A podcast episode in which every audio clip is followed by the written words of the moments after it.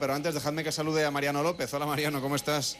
Buenos días. ¿Qué tal? Pues nada, encantado de escuchar esto. Se me está haciendo la boca más que agua con el majadito, el choco. Bueno, bueno, bueno. Yo solo quería, aquí desde la cocina de la Casa de Onda Cero en el Rocío, solo quería darte un poquito de envidia, pero tú también nos vas a proponer un viaje, Mariano, a los monasterios de la Iglesia Ortodoxa Griega en el centro de Grecia, en Meteora, para allá que nos vamos. Pues así es, Carles. ¿Por qué?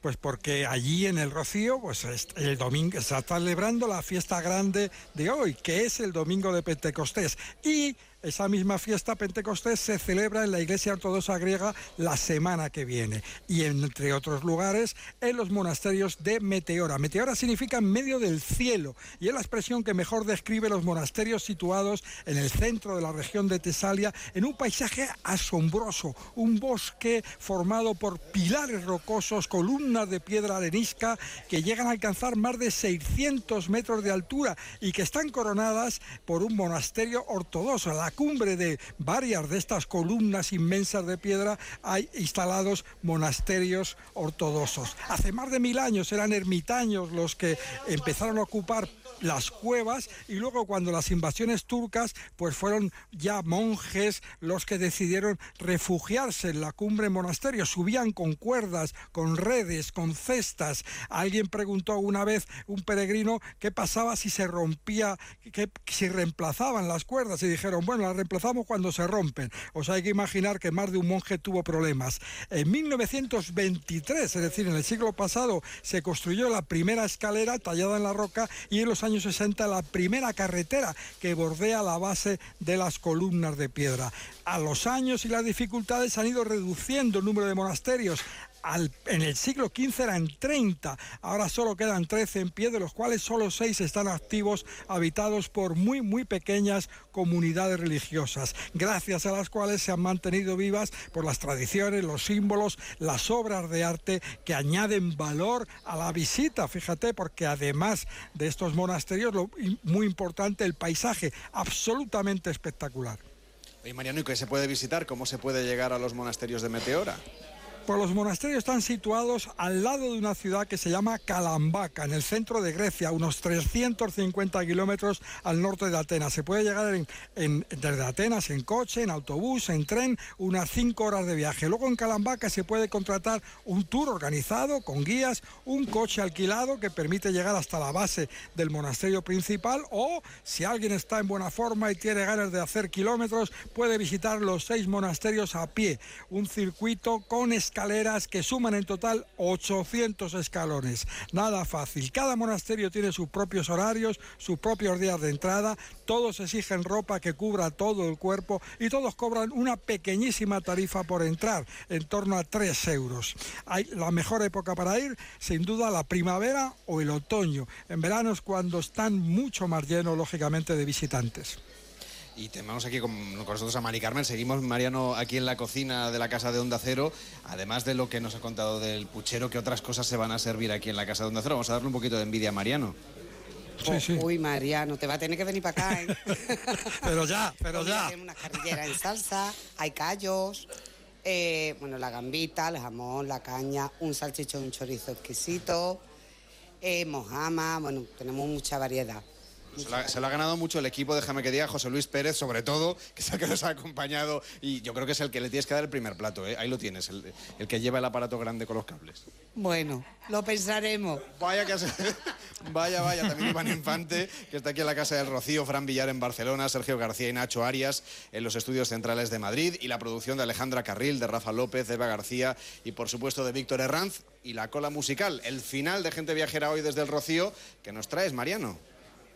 Ah, pues eh, mira, eh, música desde, desde Grecia, un tema que está en la cima de las listas de éxitos este mes en Grecia, un tema de Nikos Vertis, un popular cantante griego que en unos días estará actuando en frente de Lepanto.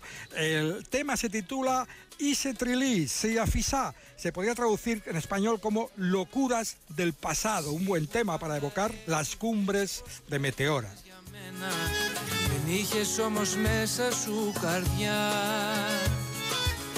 έκανες και πίστεψα τα λόγια σου ένα-ένα. Με άφησες μια μέρα δίχως τίποτα.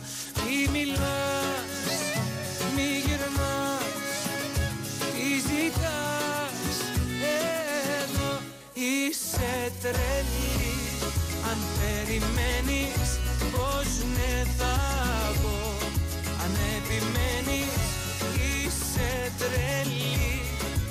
Λες για μένα ψέματα λες Μπροστά μάλλον μη κλαις. Γιατί σε άφησα στο χθες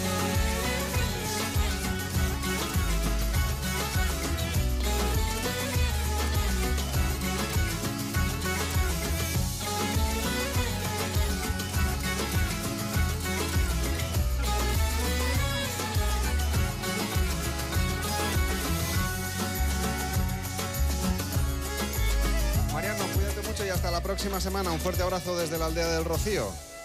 Feliz semana y feliz encuentro con esa comida que sí me ha dado mucha envidia. Un abrazo. Carmen, que, te- que tenemos a la gente ya con ganas, como estamos aquí colapsando la puerta, no está saliendo la comida. Se nos van a enfadar, se nos van a motinar. No, no, antes los vamos a, a motivar con eso, con el jamoncito, las gambas. Se lo han comido ya el jamoncito. No, pues seguimos, seguimos, porque le queda muy, muy, muy poquito ya para sacarlo. Pues nada, con esta música griega nos despedimos hoy en directo desde la aldea del Rocío, donde hemos hecho este fin de semana. Gente viajera en directo. Llegan noticias fin de semana. Juan Diego Guerrero nos cuenta toda la actualidad de esta jornada electoral. Y nosotros volveremos el próximo fin de semana, viajando por el mundo desde la radio. Κατάλαβες τι έχω να σου δώσω Και στο μυαλό μου έβαζες φωτιά Ορκίζομαι μου έλεγες πως δεν θα σε πληγώσω Με έκανες κομμάτια με εναντίο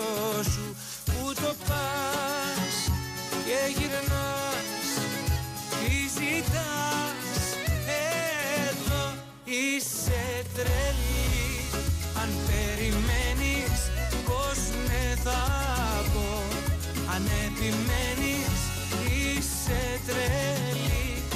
Μου λες για μένα ψέματα λες. Μπροστά μάλλον μην κλαις. Γιατί σε άφησα στο χέρι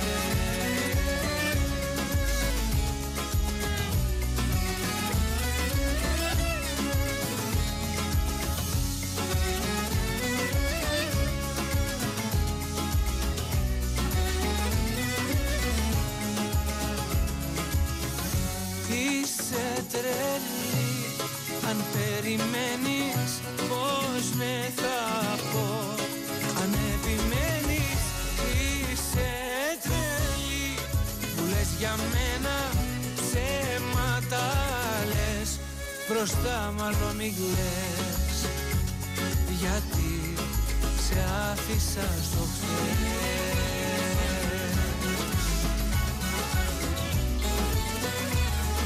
Gente Viajera, el programa de viajes de Onda Cero con Carlas Lamelo.